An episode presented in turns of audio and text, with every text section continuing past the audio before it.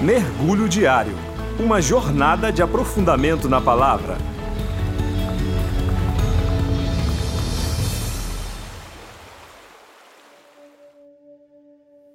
Olá, meu nome é Rubens e hoje vamos mergulhar no texto que está em Hebreus, capítulo 2, dos versos 5 a 13. Diz assim: Não foi a anjos que ele sujeitou o mundo que há de vir, a respeito do qual estamos falando, mas alguém em certo lugar testemunhou, dizendo: que é o homem para que com ele te importes, e o filho do homem para que com ele te preocupes. Tu o fizeste um pouco menor do que os anjos, e o coroaste de glória e de honra. Tudo sujeitaste debaixo dos seus pés. Ao lhe sujeitar todas as coisas, nada deixou que não lhe estivesse sujeito. Agora, porém, ainda não vemos que todas as coisas lhe estejam sujeitas. Vemos, todavia, aquele que por um pouco foi feito menor do que os anjos, Jesus coroado de honra e de glória, por ter sofrido a morte, para que, pela graça de Deus, em favor de todos, experimentasse a morte. Ao levar muitos filhos à glória, convinha que Deus, por causa de quem e por meio de quem tudo existe, tornasse perfeito, mediante o sofrimento, o autor da salvação deles. Ora, tanto o que santifica quanto os que são santificados provém de um só. Por isso, Jesus não se envergonha de chamá-los de irmãos. Ele diz: Proclamarei o teu nome a meus irmãos, na assembleia te louvarei, e também nele porei a minha confiança. Novamente ele diz: Aqui estou eu com os filhos que Deus me deu. Meus irmãos, aqui o autor da carta aos Hebreus volta a um tema que foi tratado no primeiro capítulo, que é a natureza da pessoa de Cristo. Perceba que ele insiste em reafirmar que Jesus é superior aos anjos. Essa afirmação é mais importante do que parece. A carta aos Hebreus, como vocês já sabem, é destinada aos judeus.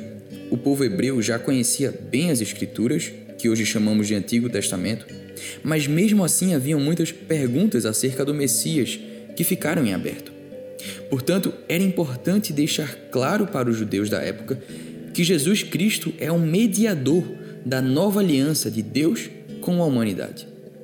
Mas para reconciliar esses dois lados que parecem tão distantes, Jesus precisava ser Deus e também precisava ser homem. Porém, o fato dele ser verdadeiramente homem provocava certo ceticismo. Como era possível um simples homem ser ao mesmo tempo um ser tão grandioso? Para lidar com esse obstáculo, o autor, que conhecia bem o seu público judeu, traz quatro trechos do Antigo Testamento para explicar que a pessoa de Cristo é de fato exaltada acima de todo ser. A partir do verso 6, o autor traz o Salmo 8. Esse trecho traz duas informações interessantes. Primeiro, diz que Jesus foi feito menor do que os anjos. De fato, em Filipenses, Paulo diz que Cristo, mesmo sendo Deus, esvaziou-se de si mesmo, tornando-se semelhante aos homens. Mas aí vem a segunda parte que afirma que, apesar disso, ele foi coroado de glória e honra, e tudo está sujeito aos seus pés. Ou seja, mesmo sendo homem, ele não deixou de ser Deus e toda a criação, mesmo os anjos, está sujeita a Cristo. Esse salmo, meus irmãos, sem dúvida é profético e falava muito tempo antes da pessoa de Jesus Cristo. Nos versos 12 e 13 lemos mais profecias.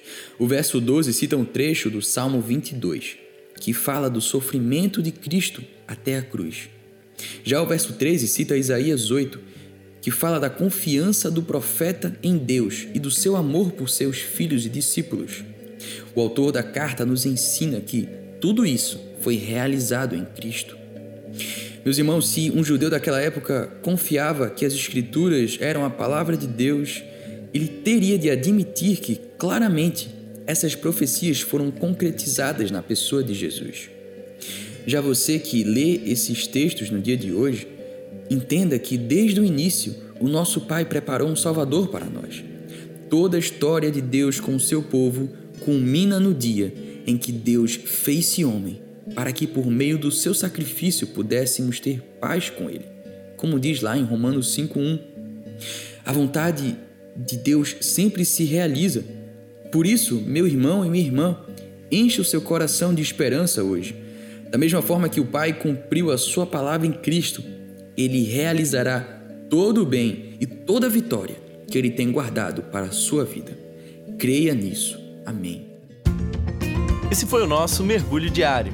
Nossa visão é viver o Evangelho e compartilhá-lo de maneira integral e contextualizada, inspirando as pessoas a amarem a Deus e ao próximo, transformando a cidade do Recife e o mundo.